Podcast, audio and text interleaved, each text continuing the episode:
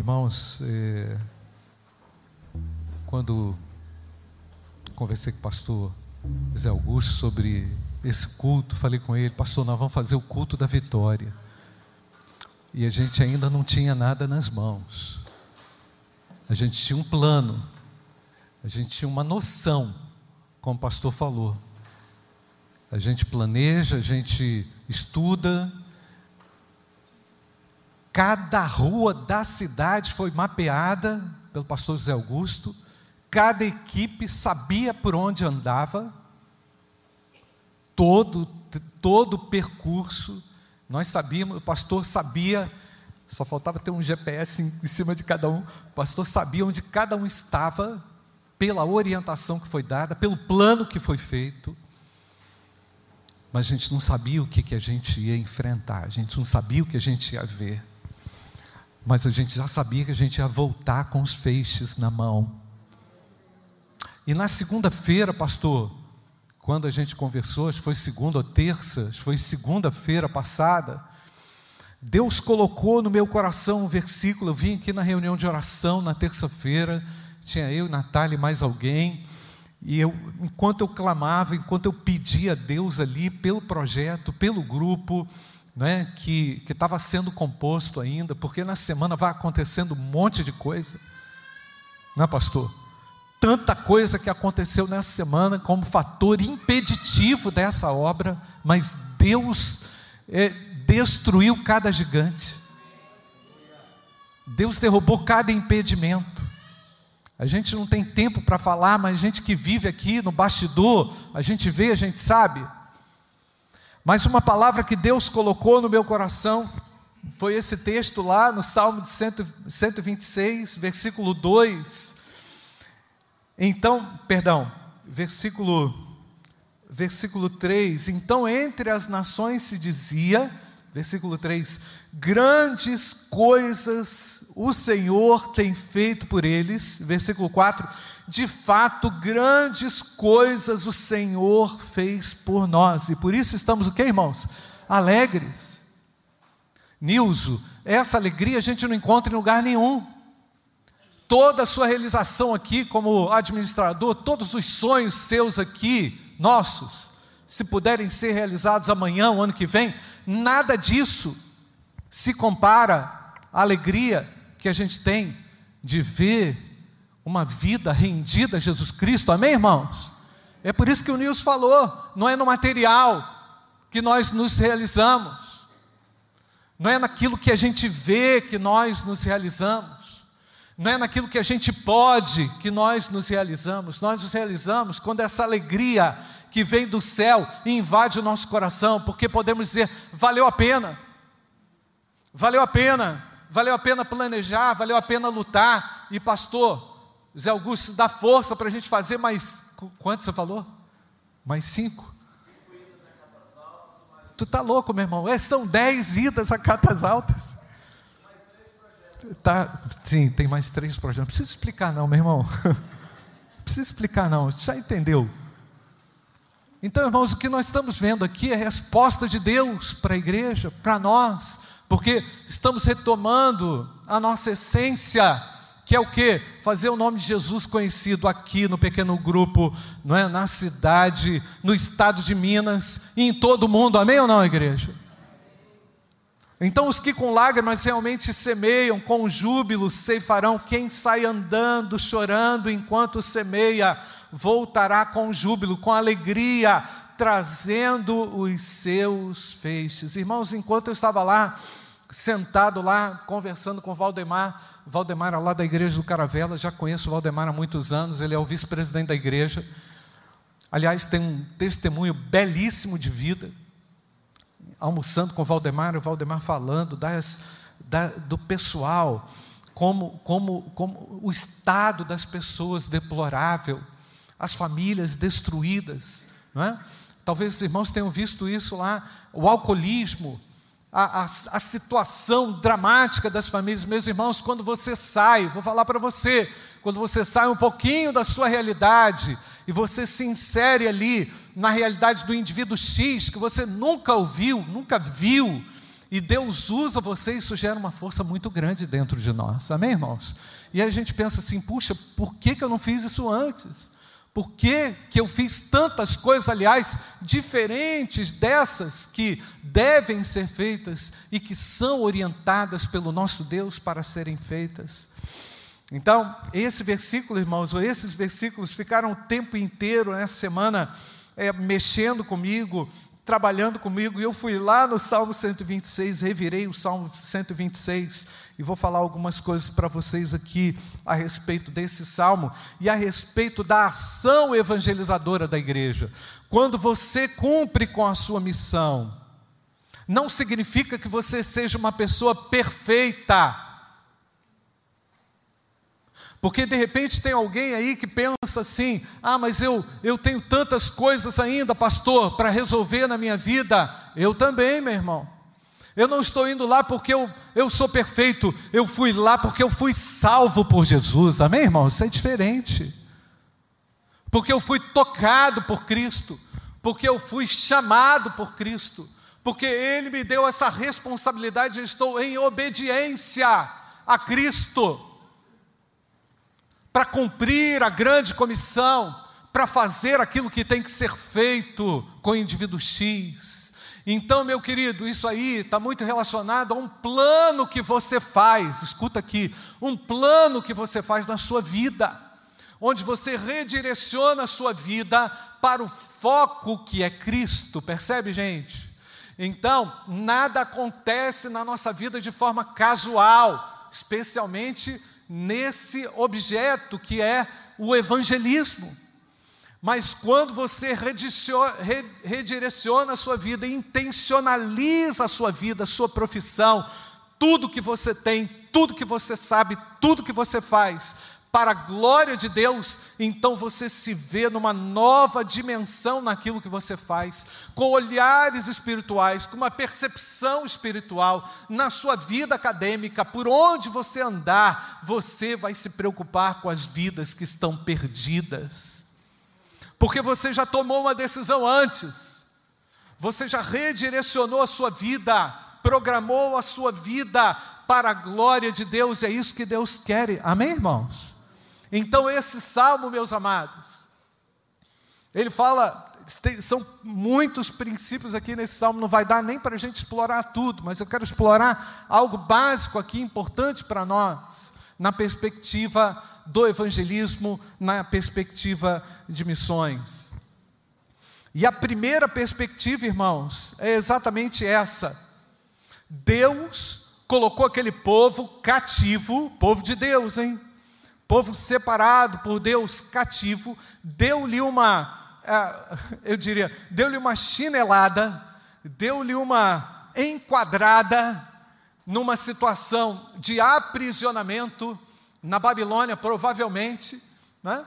E o que fez? O que aconteceu? Deus, de uma maneira magnífica e extraordinária, foi lá e libertou o seu povo mais uma vez. Tirou o povo do próprio cativeiro que ele tinha criado para si mesmo. Pastor, o senhor está falando que a gente pode criar cativeiro para nós mesmos? Sim. Quando nós não colocamos a nossa vida no altar de Deus, quando nós não redirecionamos a nossa vida com, com o potencial que a gente tem, seja ele pequeno, grande, médio, alto, altíssimo, pequeno, seja qual for, quando nós não redirecionamos a nossa vida e quando nós não nos tornamos instrumentos de Deus, nós acabamos vivendo para nós mesmos nós acabamos vivendo para os nossos próprios caprichos, para os nossos próprios prazeres, para as nossas próprias alegrias, e vamos nos perdendo nos cativeiros que nós vamos criando para nós mesmos. E esse povo, irmãos, o povo de Deus, foi liberto de um cativeiro. Eu fui liberto do cativeiro do aprisionamento do pecado. Amém, irmãos? Você foi ou não? Fomos. Eu não estou mais no cativeiro. Se porventura durante a minha vida eu criei algum cativeiro para mim, Jesus, Jesus entrou na minha vida e me tirou desse cativeiro. É por isso que eu estou aqui. E é por isso que nós estamos aqui, porque somos livres para adorar a Deus. Amém, amados? E precisamos todos os dias, meu amado, meu querido, olhar para nós mesmos, para as coisas que são criadas, para as coisas que são geradas, para as coisas que querem ser produzidas dentro da nossa alma que contrariam a vontade de Deus. Então, irmãos, as coisas não acontecem pelo casuísmo elas acontecem pela intencionalidade. Quando você se coloca diante de Deus, como a Polly falou nessa música, coloque-se diante de Deus, faça dessa música uma oração. Vem, Senhor, quebranta-me. Vem, Senhor, liberta-me. Venha, Senhor, livra-me de mim mesmo, porque o maior inimigo, meu irmão, está aí dentro de você. Às vezes a gente acha que o inimigo está fora, ele está dentro de nós, com coisas que foram construídas totalmente erradas, fora da direção de Deus, fora da vontade de Deus. Então, meus irmãos, meu querido, nós não estamos aqui para guardar as sementes, nós estamos aqui para semear, semear o Evangelho, amém, amados? É isso que nós temos que fazer, semear a boa semente do Evangelho, é a preciosa semente que transforma, não é a ação da Igreja Batista do Bom Retiro que transforma, o que o que transforma é a preciosa semente que cai no solo bom, amém, irmãos?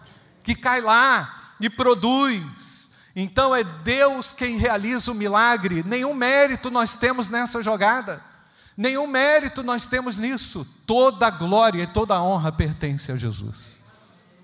Nós temos que ter a consciência disso, a noção clara disso. E se você vai, meu amado, presta atenção aqui, conforme a direção e o sopro do Espírito Santo, ele vai te levando e as coisas vão acontecendo lá no seu trabalho, lá no seu pequeno grupo, lá na sua família, por onde você andar. Por quê? Porque você já decidiu antecipadamente, então Deus já viu com grande prazer e alegria um servo disponível para a glória de Deus. E Deus entra nessa história, e Deus embarca contigo nessa decisão que você toma, e Ele usa você, e Ele faz de você um instrumento vivo para a glória do nome dEle, irmãos. Eu lembrei agora, Ellerson, quando eu tinha 18 anos, não, antes, 16, 15, não, 17, por aí, 16, 17. Eu ia lá no clubinho do MPC, e o pessoal falava assim, lá no Rio de Janeiro. E o pessoal falava assim: você pode evangelizar o seu colega na escola. Você pode anunciar a Cristo na sua escola. Eu falei: impossível.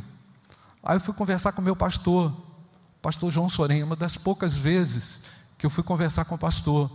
Aí falei com ele, pastor, como é que eu posso evangelizar os meus colegas na escola? O pessoal lá do MPC diz que eu posso evangelizar. Aí o pastor João Sorém falou assim: Você olha, você tem uma caixinha de promessas em casa? Eu falei: Tenho, pastor. Você lembra disso? Alguém tem? Alguém aqui tem? Quem tem? Que aí eu vou ver a sua idade. De 50 para trás. Ô Leo, isso é lógico que a gente tem uma caixinha de promessa em casa. É lógico. E ela fica gasta, tá, irmãos? Fica toda, fica toda gasta, assim. Só tem versículo bom, né, meu irmão? Só tem versículo maravilhoso, só tem promessa extraordinária. Né? Aí o pastor João Sorém falou assim comigo: leva a sua caixa de promessas para a escola, na hora do recreio, reúne com seus colegas. E você sabe tocar violão, né, senhora? Ele sabia que eu tocava violão assim, mal, mal, muito mal. E Aí eu levei meu violão para a escola, levava meu violão para a escola, tocava na hora do recreio. Assim, vinha um ou outro, né, irmão? Mas ali eu compartilhava com os meus colegas aquele versículo. E o pastor falou assim: o versículo que sair, você vai, conta uma história, conversa sobre isso. conversa sobre o versículo. Nós podemos semear a palavra de Deus, amém, irmãos? Agora isso tem que ser individual, irmãos. Não vai dizer que você evangeliza 10 mil pessoas na sua rede social porque você colocou um versículo. Você pode ter até propagado algo, mas a ideia não é essa. A ideia do evangelismo é o evangelismo pessoal, onde você vai conversar, você vai abrir um diálogo. Não é uma coisa que você em um segundo deu um clique e achou que evangelizou 100 mil pessoas. Conversa, irmãos. Essa não é a proposta. Então, irmãos, voltando para o texto, só abrindo esse parênteses e fechando, eu vi com os meus próprios olhos, irmãos, o que eu percebi lá foi algo de Deus acontecendo. E o texto diz, no Salmo 126, versículo 1, é, onde tudo começa. Quando o Senhor, olha só, irmãos, como tudo começa. Quando o Senhor restaurou a sorte de Sião, o que, que nos diz o texto, irmãos? Ficamos como quem sonha. Ou seja, Deus me deu mais uma oportunidade.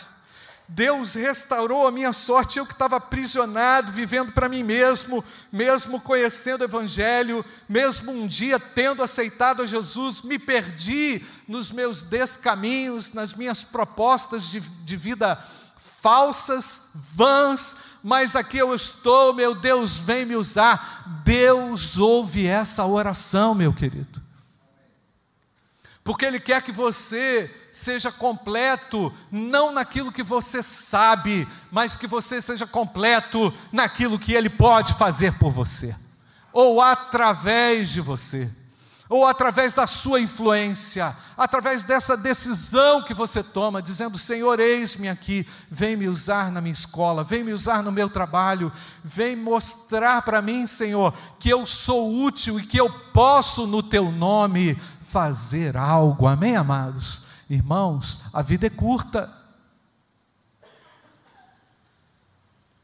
A vida passa. Nós não temos mais tempo a perder. O Senhor nos chama, amém, amados? O Senhor nos chama. A semeadura é para agora. Então, Deus é quem realiza essa obra, porque Ele restaurou a sorte de Sião. Há um outro fato curiosíssimo aqui, importantíssimo para nós nesse texto, irmãos, que está lá no versículo, versículo 5 que me chama muito a atenção. Alguém uma vez disse para mim, acho que foi até uma mensagem que a gente assistiu, pastor Júnior, com o pastor Fernando, há muitos anos atrás. Nem lembro o pastor que era. Olha, o pastor Júnior estava aí do seu lado, Esther.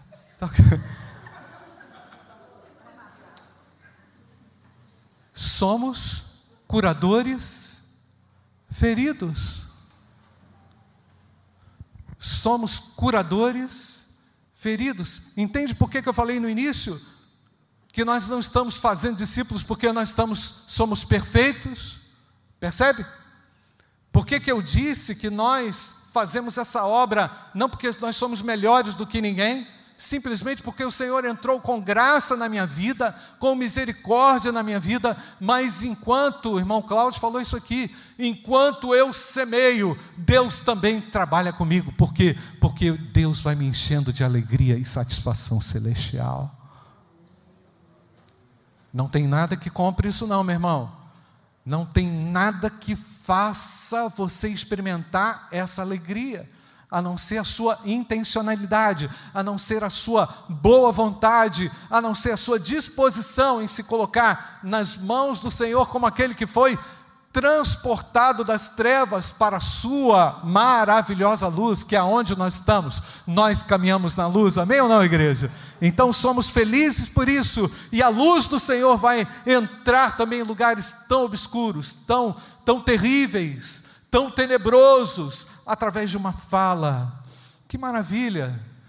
Esse, esse testemunho, pastor, dessa pessoa que estava lá na cadeira de rodas, impossibilitada, e, e, que trabalho maravilhoso que a equipe fez de trazer esse indivíduo, de carregar esse indivíduo e, e, e, apresentar a Jesus a ele. Louvado seja o nome do Senhor. Eu quero citar dois textos aqui, um de Isaías 35, versículo 10, que corrobora essa ideia, dos resgatados de Deus, uh, Isaías 35, 10 e Jeremias 31, versículo 9.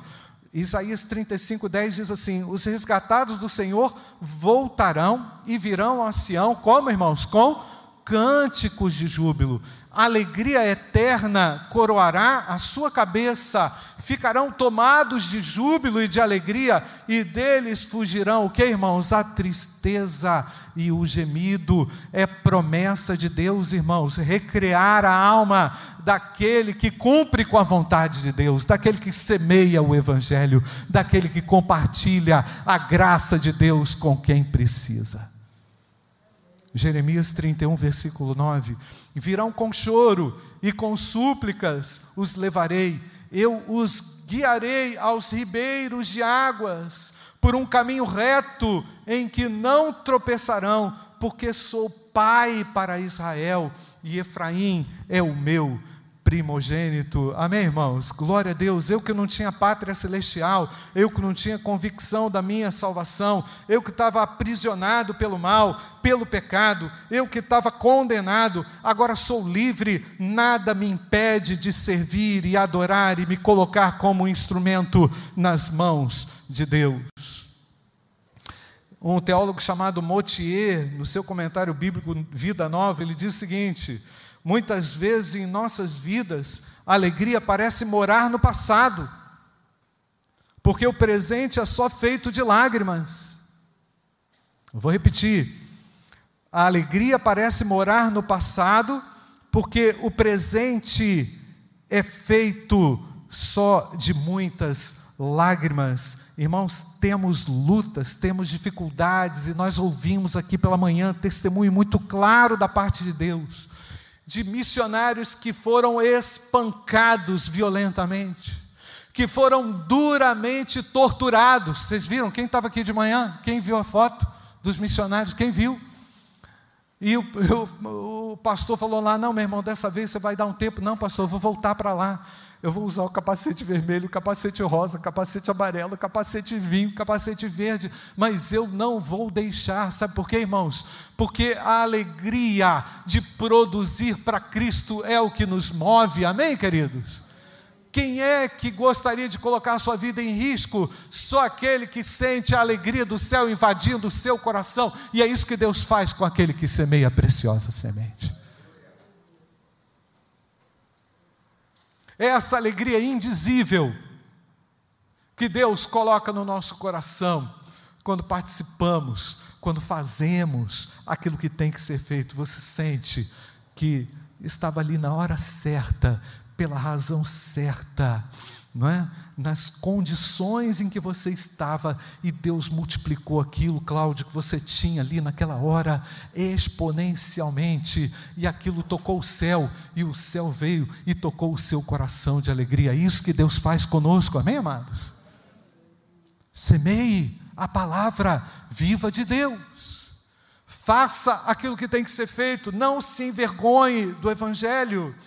Então eu estava nesse ponto que nós somos realmente curadores feridos, e o versículo 5 eh, destaca exatamente isso. É incrível, né, irmãos? Porque ao mesmo tempo que o júbilo tomou conta, há também aqui, irmãos, uma espécie de é, oração a Deus. Versículo 5: Restaura, Senhor, a nossa sorte. Isso parece que é, contrariou o versículo primeiro? Não, vou explicar. Restaura, Senhor, a nossa sorte, como as torrentes no Neguebe, pois os que com lágrimas semeiam, com júbilo ceifarão. Só vai ter Uh, só vai ceifar quem trabalhar, amém, irmãos? Só vai ceifar quem fizer, mas ao mesmo tempo, irmãos, o povo percebeu a dificuldade que eles tinham voltaram do exílio, mas tinha muita coisa para resolver dentro de casa. Tinham muitas coisas para colocar no lugar, eles tinham que reestruturar uma nação. Eles precisavam realmente retomar a glória da nação, geopolítica, não é? na, na questão social, ah, na questão cultural, na questão também do comércio, da, da restauração da vida. As coisas precisavam voltar para o lugar.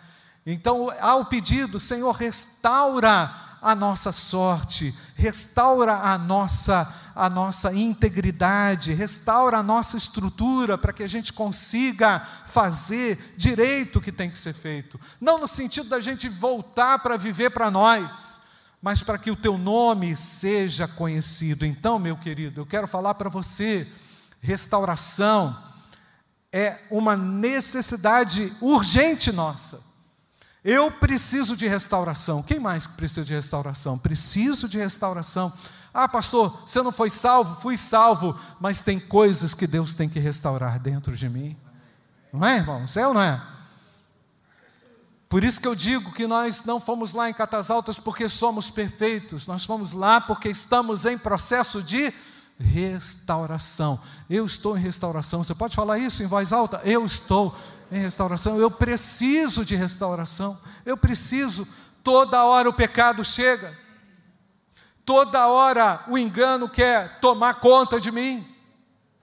Toda hora as barreiras parecem que não são fortes o suficientes, mas elas são fortes o suficientes. Eu preciso me satisfazer na suficiência de Cristo para poder dar conta, todos nós, irmãos. Então, restaura-nos é a oração de quem confia, confia na grande libertação do Senhor. Restaura-nos é a oração de quem reconhece que precisa de Deus. Restaura-nos é a oração de quem olha para o seu problema e vê a solução que Deus providencia e que essas minhas lágrimas que eu tenho agora, elas não vão permanecer para sempre. Amém, amados? Esse conflito que eu vivo agora, ele não é também suficientemente grande para impedir a minha intencionalidade, a minha vontade de ver vidas sendo transformadas. Ah, pastor, eu não vou no projeto esse porque eu tenho é, dificuldade. Todo mundo tem dificuldade, meu irmão. Todo mundo tem dificuldade. Mas nós precisamos intencionalizar a nossa vida e colocar a nossa vida diante de, do Senhor e continuar semeando com lágrimas. Semear com lágrimas é uma outra, uma outra, um outro elemento que me chama a atenção. O que, que é isso, semear com lágrimas? Semear com lágrimas é semear colocando no solo o grão que às vezes nos falta para comer. Semear com lágrimas é de repente economizar hoje ou poupar hoje para ter amanhã. Semear com lágrimas, de repente, é acordar de madrugada para estudar para uma prova que você vai fazer amanhã. Quer dizer, naquele dia. Semear com lágrimas por vezes, é ser despertado por Deus três horas da manhã, porque você lembrou de um primo que está longe de Deus. Você lembrou de um, de um irmão da igreja que você não vê há, há, há tanto tempo na igreja. Semear com lágrimas, por vezes, meus queridos, é, é pagar um preço, às vezes ser criticado, de se expor e de falar o que você pensa no lugar certo, na hora certa, da forma certa. Semear com lágrimas, irmãos, é se posicionar diante das mentiras que querem prevalecer contra o Evangelho. E nós estamos aqui, irmãos, para ver o Evangelho prevalecer. Amém, amados? Semear com lágrimas, irmãos, é nos fazer lembrar que a vida é feita de esforço, de empenho, de dedicação, de entrega. Semear chorando é viver em um mundo é, em que você não tenha mais nenhuma vergonha do Evangelho do Senhor, onde você não se omita em nenhuma oportunidade. Semear com lágrimas é vencer o mau hábito, semear chorando é dedicar o seu dízimo, é dedicar a sua oferta em obediência a Deus, não porque está sobrando dinheiro, mas porque é determinação de Deus, é ordem de Deus. Semear com lágrimas é obedecer a Deus, e é isso que vai fazer a gente sentir paz e alegria e verdadeiro contentamento. Amém, irmãos? Nós não vamos encontrar isso aqui, mas Deus vai colocar isso, essa alegria extraordinária no nosso coração.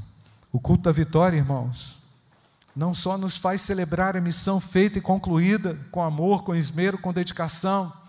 O culto à vitória nos faz lembrar que precisamos de Jesus, que precisamos de restauração. O culto à vitória me faz lembrar que não há esforço que o Senhor não recompense na semeadura do Evangelho. O culto à vitória me faz lembrar que o Senhor, que se o Senhor não agir mais na nossa vida, nós vamos estar perdidos e corremos o risco de cair no exílio, que o pecado quer produzir e fazer conosco. Culto à vitória nos faz lembrar que a graça dele é melhor do que a vida. Amém, irmãos? Feche seus olhos, meu querido. Eu quero encorajar você a orar por um amigo, onde você vai compartilhar o Evangelho nessa semana, um primo, um conhecido, um irmão da igreja que você não vê há muito tempo. Meu irmão, você não vai brilhar pela sua habilidade. O mundo está tentando dizer isso. Você tem que brilhar pela sua capacidade, pela sua habilidade, pelo aquilo que você sabe fazer. Não, você vai brilhar quando Cristo brilhar em você, meu irmão. Quando Deus te usar, você vai brilhar quando Deus aprovar a sua conduta e aprovar aquilo que você faz. Você vai brilhar quando Deus reconhecer em você a intencionalidade de colocar-se totalmente à disposição de Deus. Quão grande é o meu Deus, quão grandioso Ele é. Ele fez uma obra extraordinária na minha vida, na nossa vida, na sua vida. Fez ou não fez, irmão? Fez ou não fez, igreja? O que, que nós estamos fazendo com isso? O que, que você está fazendo com a sua vida, meu irmão? Teologia da prosperidade não tem lugar aqui nessa igreja, não. Aqui nós vamos ter que trabalhar para a glória de Deus. Aqui nós vamos ter que ralar para fazer discípulo. Aqui nós vamos ter que dar a nossa vida para isso aí. Aqui não tem teologia da prosperidade. Aqui tem a palavra viva de Deus, que é viva e eficaz, e que vai produzir na sua vida algo tremendo que ninguém é capaz de fazer, mas Deus é capaz de produzir. Se Deus te der alguma alguma bênção, meu irmão, se Deus te deu alguma prosperidade, louva a Deus, louva a Ele. Pai, obrigado pela grandeza do Senhor em perdoar pecados, em transformar vidas. Obrigado pela tua grandiosidade, tua misericórdia, Senhor, mesmo nós, Senhor, miseráveis, pecadores fomos encontrados por Ti, Senhor. Muito obrigado. E muito obrigado porque o Senhor nos usa. Muito obrigado, Pai. Obrigado, Senhor, porque aquele que sai chorando e semeando voltará com júbilo de alegria. Muito obrigado pela tua promessa, Senhor. Muito obrigado. Eu bendigo o teu nome, eu glorifico o teu nome por isso, Senhor. E eu oro grato, Senhor, por tudo que tu fazes em nome de Jesus. Amém. Amém. Vamos orar, gente. Bendito Deus, mais uma vez na tua presença, nós nos alegramos com a tua graça bendita e com as oportunidades de serviço que o Senhor nos abre. Nós pedimos, Pai, para que os atos de amor sejam ampliados a cada dia de nossa parte, Senhor. Nós clamamos também pelo trabalho dos adolescentes no final do mês. Que a tua bênção, Pai, esteja com o pastor Júnior, toda a equipe Ó Pai, que os pais estejam cada dia mais sensíveis às necessidades espirituais dos filhos, que tenhamos aqui um bom número de adolescentes para serem trabalhados por Ti, Pai. Muito obrigado por esse domingo, muito obrigado pelo dia que o Senhor nos deu e nós estamos certos que o Senhor vai adiante de nós em cada uma desses desafios. Nós oramos gratos em nome de Jesus. Amém. Amém. Muito obrigado, irmãos. Obrigado.